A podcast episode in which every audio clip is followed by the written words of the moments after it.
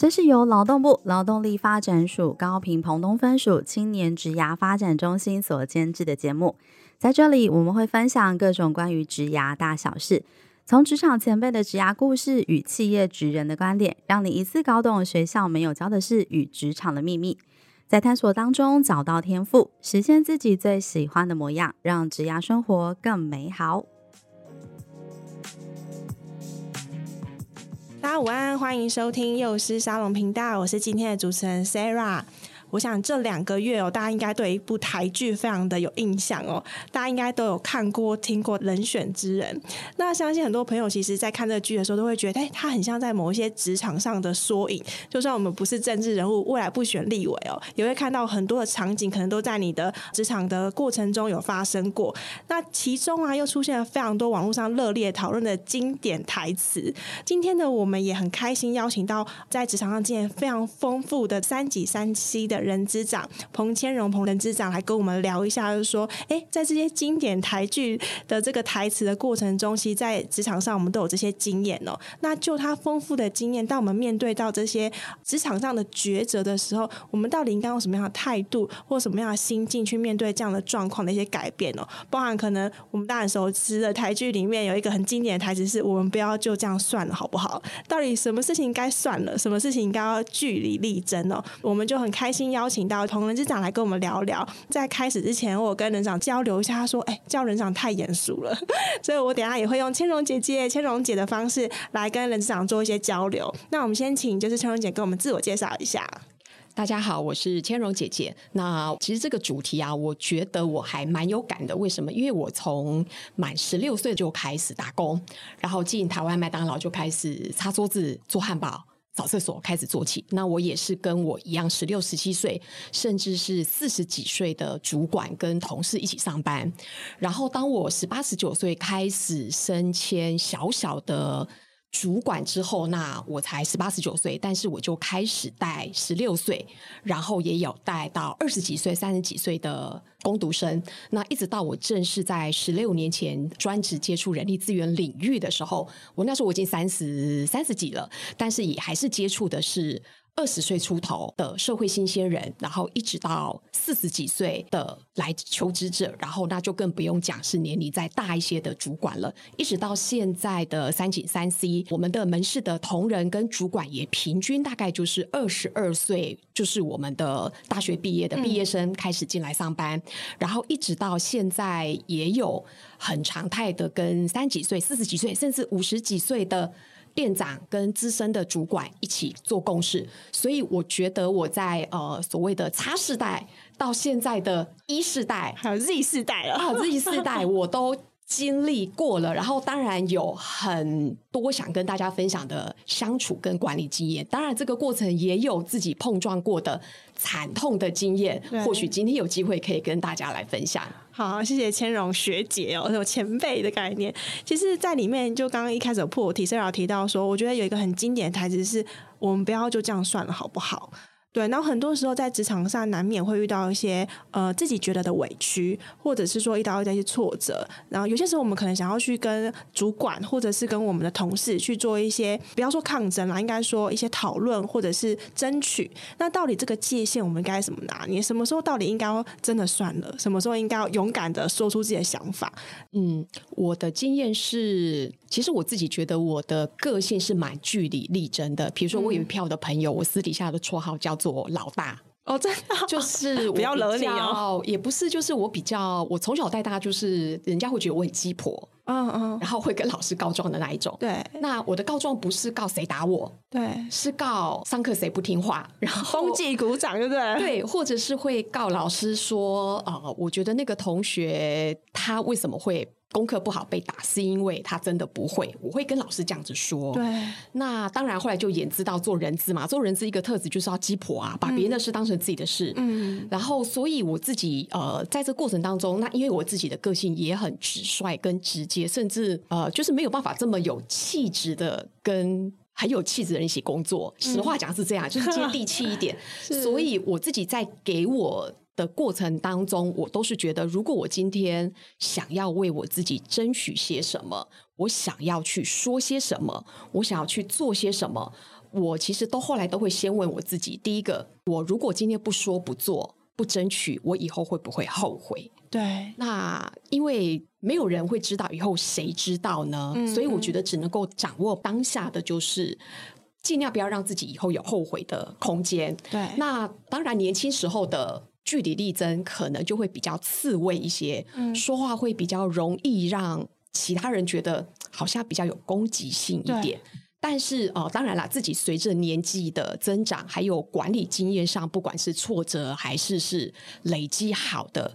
评价跟经验都好，嗯，自己要懂得在过去的工作或生活的例子当中去反思，我怎么说？换句话说，换个做法，或是有些话，也许当下不是不说，是选择慢一点说，选择跟不同的人交流看看，效果就不一样。那这个是我这十几年来累积，就是换句话说，换个人沟通看看。换个方法做做看，甚至有时候我们年轻会觉得我条条大路通罗马，我当然直接就找最直的那条路，我不要浪费时间。嗯、但是现在，呃，我会觉得，就是随着自己的经验多了一些，然后也多观察跟我沟通对象他的心境、嗯、他过往的成长经历，或者是我判断他的人格特质，嗯、那我会选择也许要稍微拐个弯，对，走个对角线。对，然后呢，或是缓个一两天，再告诉他我想跟他沟通的事情，嗯、有时候会有不同的沟通结果跟成效。嗯，可是现在我想刚刚讲一个很关键，就是很多事情或感受到底要不要算了，这件事其实还是很个人的决定。没错，对，就要去思考说，哎，这件事对我的现在未来的影响，那我到底有没有需要呃去争取，还是其实它没有那么严重？对我来讲是一个学习，我可以、嗯、呃先放在心里就好。那就算觉得要讲了，选择的时间点跟表示的方式也很重要，对吗？啊、呃，对，我觉得啊，我自己啦，就是选择要不要讲当下，要不要争取说出来或争取。嗯、我觉得我自己的经验啦，如果是跟自己的利益有关，嗯、其实我会想要努力去争取。比如说。我觉得别人的调薪跟我的调薪，我觉得我们俩是差不多的 level 啊。但是怎么听说他的调薪比我高？那我觉得我就要具体争取啊。嗯、那当然，这个争取的过程当中，一定有些美眉嘎嘎。对。那或许等下有机会可以做分享。嗯。那当然，第二个，呃，自己在争取之前，我觉得人一定都会看，要先观察环境。你总会感觉得出这个环境是友善或鼓励，还是保守，嗯、还是是。连说都不能说，我想你自己应该对氛围会对环境这个氛围会先有个判断，嗯、然后第二个自己再去尝试说出来。嗯，那有一种人的个性是就是温温和和的，说什么话会觉得都让人家感觉很舒服。那我觉得你说了，其实我相信你的主管或同事一定不会觉得不舒服。对。对对，所以其实就是在决定要不要算了，还是要往下争取。其实要先评估自己的呃环境之外，也要去想想这件事的严重性，还有对于自己的争取之后的一个机会成本，这些都是得考虑的。是，但是我觉得有一些对我自己来讲，有一些天条，我会要求自己守住。嗯，第一个，如果要我做出与事实不合的说谎。嗯，呃，那尤其是这个说谎是并不是善意的谎言，对，对，善意谎言是指呃，也许我告诉我的家人说，比如说我私底下我觉得去帮他家算命，哎，我的女儿可能会有车关，那我不能跟我女儿讲，哎，你要小心，不然算命说你会有车祸，我当然不能跟我女儿或我这样讲啊，对，那我就会说，哎。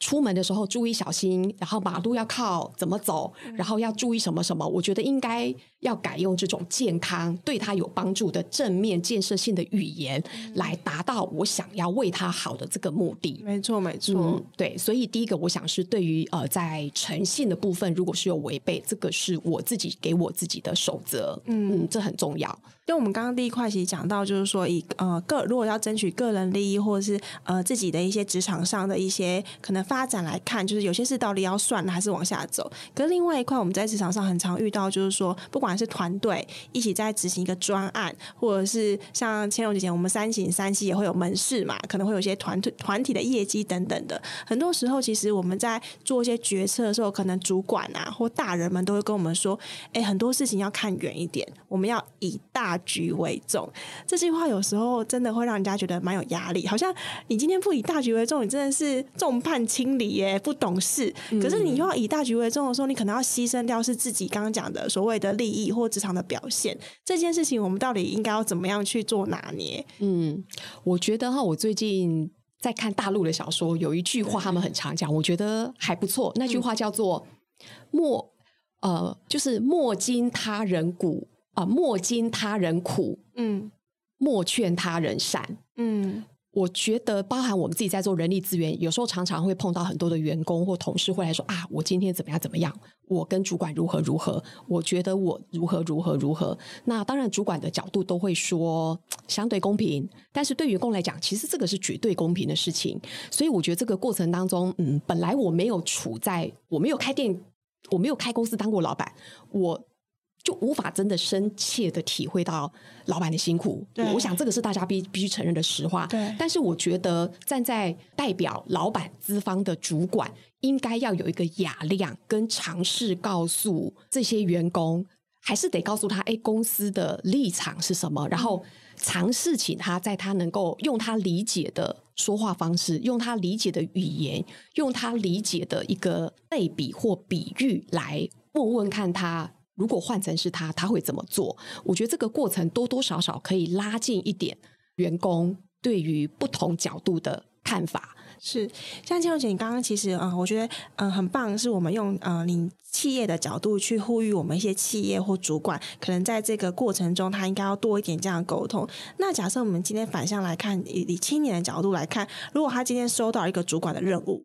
然后他可能觉得这个任务其实已经超过他目前的呃工作领域的范畴，可是主管告诉他一句话说：“哎，还是要去努力看看，因为我们要以大局为重，请你还是去呃冲刺看看。”那这时候青年应该用什么样的角度来看待这件事，或他怎么样去跟主管去沟通，创造这样良好的沟通和互动？嗯，我觉得啊，像以我自己来讲哈，我我想先讲一个我给我自己的观念，就是我从工作开始，我的工作。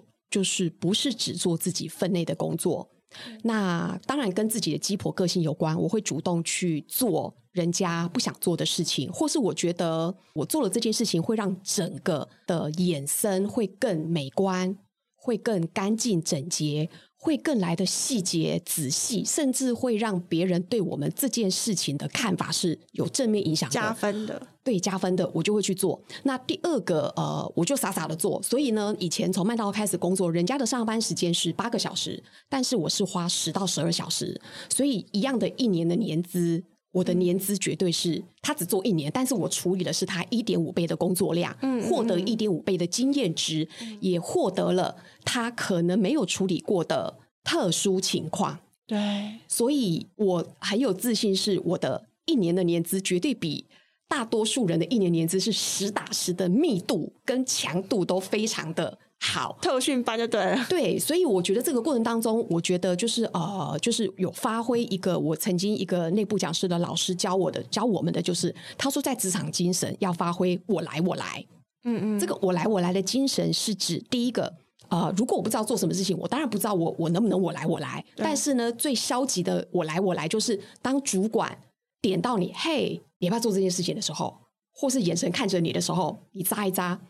嗯，就接了吧，赶快把墨镜戴上，当中没看到，不行，也是可以啦，对，就是就接了吧。那接的过程当中，其实碰碰撞撞，就算结果不是这么的预期或尽理想，嗯，但是这个过程当中，我觉得他总是有一些可以让自己看到跟练习到的工作面向，不管是人际关系，还是是真正职场上那个专业的沟通技巧，还是是练自己的挫折忍受度或。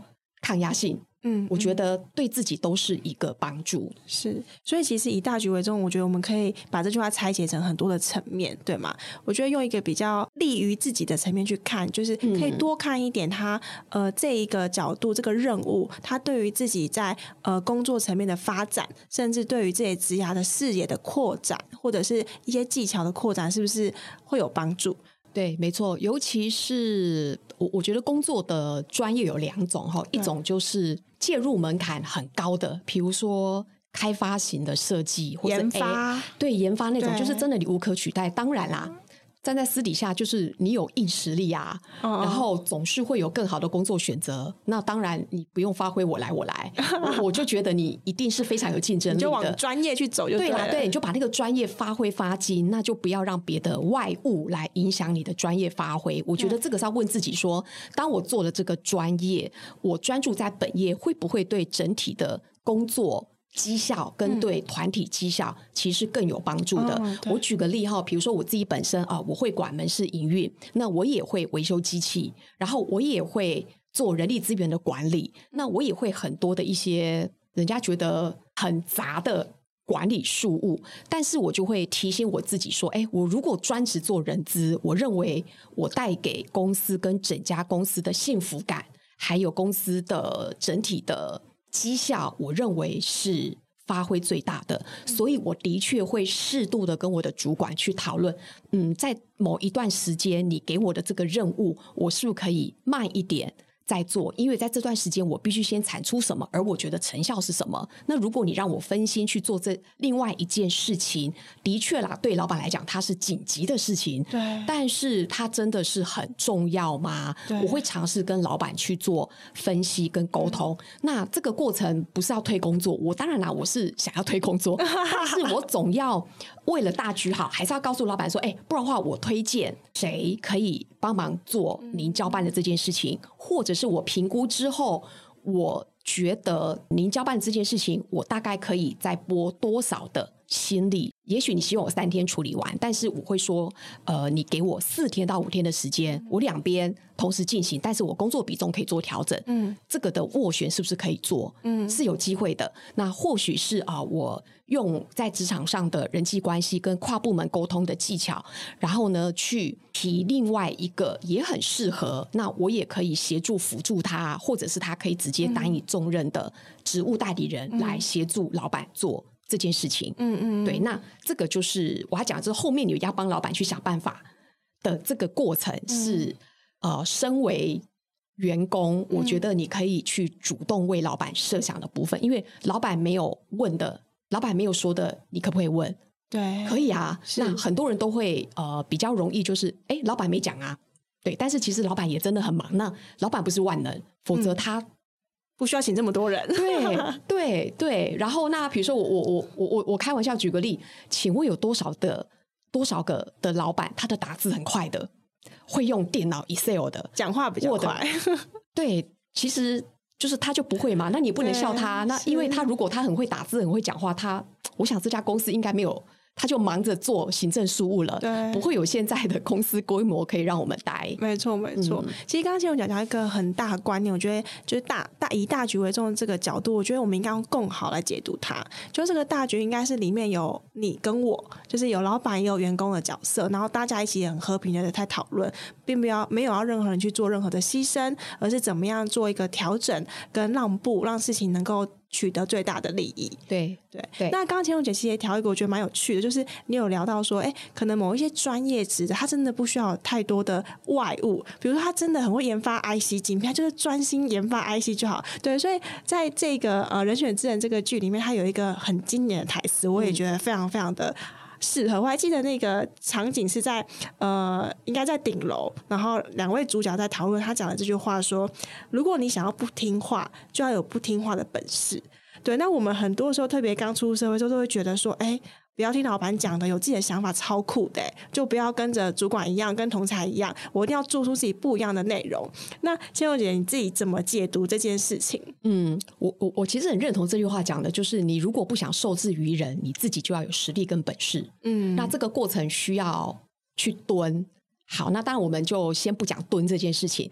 当我有实呃，的确是我有实力，我就比较可以提出可以说服人的原因跟理由，或者是逻辑，或者是经验。嗯、那我觉得这一个是在职场上，我觉得其实的确是已经过了那个忍气吞声学徒呃苦哈哈的那个年代了。过程当中，当然也要去学一些比较完整的论述，或者是啊、呃、比较用。适度应该跟不同的沟通对象用适度的沟通方式，嗯，来达到我其实有硬实力跟软实力，所以我可以来跟你做正面而建设的建议，而不是挑衅，而不是谈条件，而不是先要我再做。没错，我觉得这个是可以在给职场的。年轻朋友们一些意见的部分，嗯，或者像小时候常提到，就妈妈都会说，你根本就为了反对而反对啊。有时候为了想要表示自己好像已经在这一块有些专业，我们呃很单纯提出反对。可是就像刚刚千荣姐提醒的，呃，年轻人在职场上刚进来，我们的职场当然还是可以有自己的一些专业的论述跟建议，但前提是你对于这样的想法，你要有一定的呃支持的一个论点跟说法，然后才能够全方位的去看这件事。那久而久之，如果你的论点跟论述，哎，一直都被支持也被验证，相信你在职场上说话的分量，应该就会越来越有说服力。对，没有错，是，嗯，就好像有些功课很好的小朋友，嗯，然后我们的同事也会说啊，我觉得我爸妈就比较偏心那一个，呃，上名校顶大的哥哥姐姐，对，说什么都好，然后但是我想要什么，就会比较被有色的眼光看待，那这个就是长期的。长期的表现，印象啊对长期的印象，当然爸爸妈妈这样是不太 OK 啦。如果我是小孩的话，那但是这个过程，我觉得爸爸妈妈是可以尝试，还是可以有一些完整的沟通跟论述，用引导的方式，让不同学业上成长进度的孩子们是比较用他们各自能够理解的方式去看到哦，爸爸妈妈为什么要这样子规定我？为什么会有这样子不同的？消费决策做法在我们两个的身上，没错。所以年轻人其实在这段，我觉得要有一个自我的认识。对，有时候可能你会发现说，哎，为什么这个任务他派给 A 不派给我？对，有可能是因为发现说，这个任务可能他需要是更仔细、更细心。那可能呃 A 的特质他比较符合这个，可是我的特质可能在这段是比较弱的。那我们就要去做这样的思维。那相信在这个过程中，我觉得呃彼此的。工作跟更好的情况就会越来越接近。对，当然，如果说接到这个任务，呃，就是你看别人接到了一个你很想要的任务，对，呃，即使主管已经派给他了，我自己的经验是，我自己是曾经主动的跟老板讲，哎，我也想要接那个任务，哦，没有要算的，是不是？可不可以让我参加？嗯，我就直接先讲。当然，有时候我自己就是就会直接，我会先讲说，哎，老板，我想要，比如说以前在人力资源，那人力资源很多方向嘛，我以前是没有算过薪水的，对，我就主动跟我的老板讲说，我要接上薪水那一块，对。那老板直接拒绝我，还没有人选，但是他决定拒绝我。你没经验吗？我干嘛用你？呃，他的意思是说，老板就讲了一句话，就说：“我觉得你如果专心做招募跟教育训练，带给我的成效更大，因为做薪水真的就是算薪水。”嗯嗯嗯。然后我当下还是觉得。以我自己的利益角度，我人力资源我就是要管到薪酬这块，我才叫完整啊。嗯，嗯，那但是没关系，老板跟我这样讲，嗯，好吧，那我也当做你在赞美我。好，先要有一个自己，我觉得是老板他没有鼓励你，但是如果老板没有说出你的不好，我会告诉自己，就当老板赞美我吧。肯定我。对，就是要有一点自我感觉良好，但也不能太过啦。好，嗯，然后呢，接着呃，果然在过了两年三年之后，我觉得我在工作上我达到之前那个老板告诉我，就是我在专职招募。跟教育训练，我看做到最好了，嗯、然后他就突然觉得，嘿，千荣真的就少一块薪酬。以前他觉得千荣两年前的千荣去接薪酬，跟的就只是 Excel 的计算，嗯，但是他看了我两年之后在其他人力资源领域的工作表现，他会觉得他认同我，我除了算薪水，还会做到薪酬管理。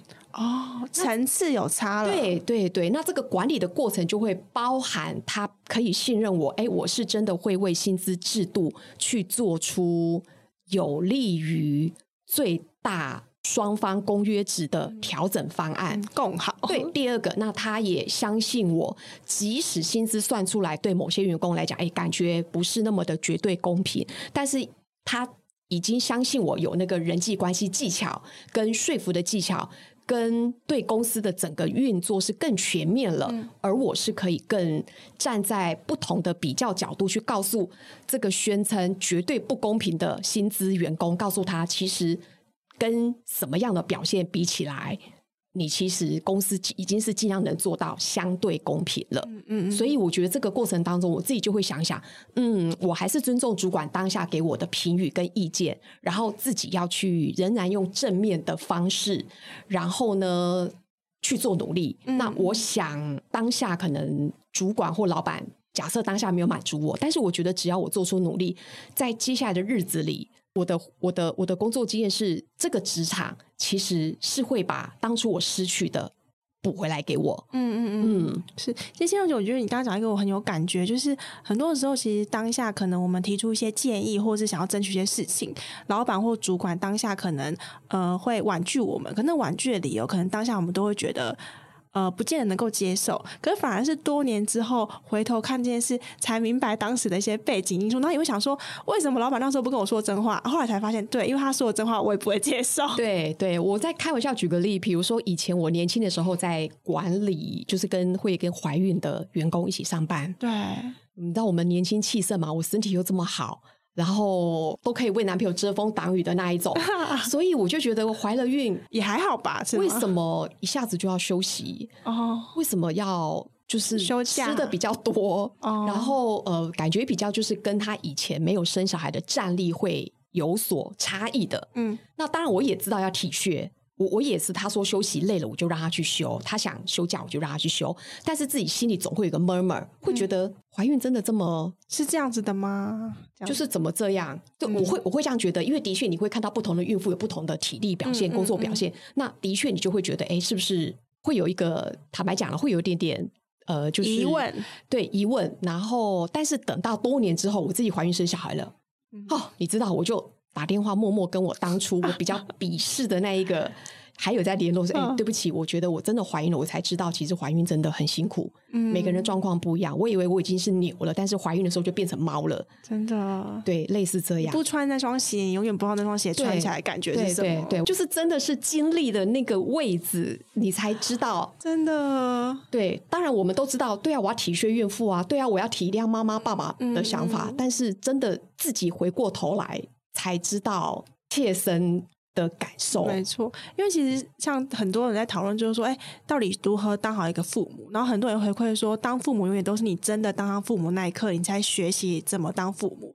那我觉得在职场上也是，就是你可能可以看很多管理的书籍去呃学习怎么当一个主管，或者是很多职场的书学习怎么进入职场之后好好适应这个职场，或当好一个上班族或幕僚的角色。可很多时候，其实我们都是进到那个环境之后，才发现说，哎，原来这样的环境有这么多的挑战。展我要去做这么多的调试跟学习，甚至里面有很多的呃失败的经验，会让我们觉得是挫折的或痛苦的。那刚好这个桥段，我觉得也呼应到在呃这个台剧里面人权之人里面有一个，我也是很有感受。他有提到说，哎，他在鼓励那个女主角说，失败就失败了，再站起来就好。那就千龙姐在职场上，我想很丰富的经验。我们从麦当劳打工到现在，我们是一个公司的一个掌管人资长。这过程中，你自己有没有什么比较呃深刻的失败经验，可以给我们年轻人做一些分享？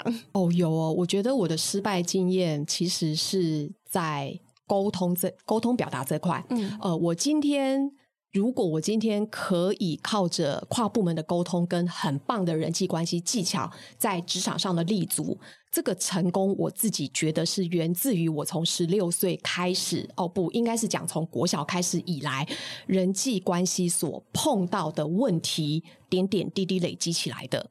比如说。就是会有人觉得我说话比较有攻击性一点，嗯、年轻的时候，然后会说话语速太快，然后会直接太目标导向，而不想要花太多时间跟人家在聊天、谈心事，嗯、听你诉说你的挫折、痛苦的心路历程，只想处理事情，没有想要处理人的状态。对，然后那当然、嗯、呃，也发生过跟主管之间因为自己不懂得表达沟通，但是跟主管产生了。彼此的不信任，嗯，然后甚至因此我被释出到不同的店，嗯，去去别的店，也就是他不喜欢我了，所以他就把我调走。嗯、然后呃，也发生过呃，就是我带的员工，然后会有突然的开始对我不信任，嗯、然后你会很明显的感受到那个相处的氛围是比较没有不再这么和乐了，嗯、不再这么信任了。嗯、所以我觉得这个过程的点点滴滴，我觉得很重要一点是挫折没有关系，但是自己当下难过完了之后。还是要去面对明天怎么办，后天怎么办？而且有一点是，我会问自己：我以后我要怎么样避免这个情况？嗯，所以我该怎么调整？嗯，然后呢，呃，我必须要很很虚心，即使自己不愿意承认啦，但是也要很很虚心的去接受别人给我的。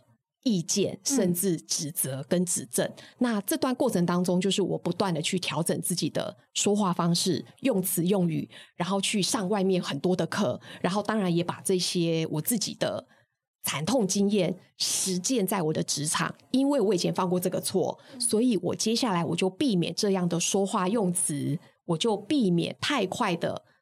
呃，用更快速的方式达到我要的沟通结果，但是这个过程可能会损害到人的情绪，呃，不舒服。嗯嗯，嗯那人的情绪当产生不舒服，你就会发现沟通什么都无效，无效。对，就是人，人对的事情才会对。对，就是耳朵捂着，然后眼睛闭着，我不听，我不听，我不听。但是还是得听啊。对对，那你就必须可能要彼此冷静个二十四小时。或者是找个愿找个可以跟他沟通频率对的人来听，对，这个都是我自己蛮惨痛的经验，所以我觉得这些过程当中经验面对没关系，就是碰到了没关系。第一个就是面对他，然后呢再去好好的去想怎么去以后避免解决这样子的问题，嗯、然后呢呃自己也要去不管是找朋友还是找专家，还是去外面上课，一定要让自己有不同的。解决的方式或思维给自己做参考，嗯，就是不要闷着头自己去活在这个失败中，而是要去正视甚至拥抱这个失败，把它转换成未来可能可以做的更好的一个养分。所以，其实千露姐刚刚提到一个态度，我觉得很重要，就是虚心，虚心去面对自己这个失败过程中的一个状况，甚至虚心去请教，在别人的眼中看到的自己，会不会其实跟自己想的有点不太一样？对我，我我觉得可以这么说。那当然，别人眼中的你是怎么样？我想可以从很多面向来观察，因为其实人家跟你讲的不见得是真实的啦。我开玩笑，是啦，对，对因为其实没有人想得罪谁啊。我举个例，比如说像我们公司，呃，我们都会去对应要即将录取的员工，然后真的员工同意之后，对前任的雇主去访问。哎、哦，请问这一位同仁。在您那边上班的工作状况如何？嗯，其实后有九成的九成的回答者，不管是老板本身，还是店长，还是跟他共事过的主管，都会说不错啊。嗯，不想得罪或害了别人。对，然后但是这个不错，等真的来我们这边上班，很多的错。对对对对对，然后那所以就是我觉得人的习惯就是总是会。就是好好好讲话嘛，以后相见留得一个相见的机会。对，那所以好聚好散啦。对对对，我觉得这个是很棒的地方。然后呢，呃，但是就是如果人家赞美我，那我也会尝试去问，或者是去想，嗯、这个过程当中有什么我可以改进的地方，有什么我可以，换句话说，就是可以讲。呃，假设人家对我的评价是九分，我会问他说：“哎、欸，我要怎么样可以做到九点一分？”嗯嗯嗯，我我不要问怎么样做到十分，很难啦，压力太大。对，压力太大。但是我如果从九点一分进步。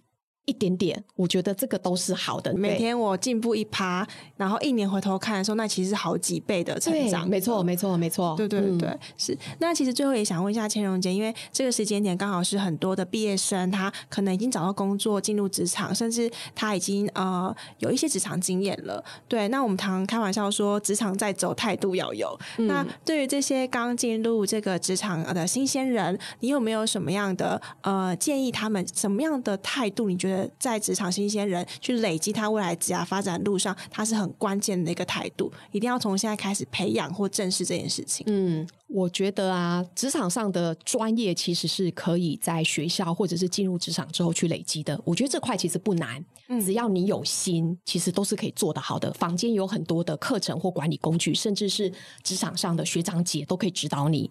但是第二个，我觉得所谓在软实力，就是呃态度的部分，态度有分很多啦。那当然。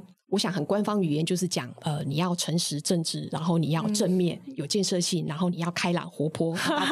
但是我想讲，就是我觉得很简单，就是第一个，嗯，我认为原则上，呃，原则上，如果你的工作是一定会要跟第三个人以上的工作，嗯、不管是讲话还是面对面，嗯，或者是即使是电话客服的销售，嗯，你都要让你这个人让人家感觉你是好相处的，对。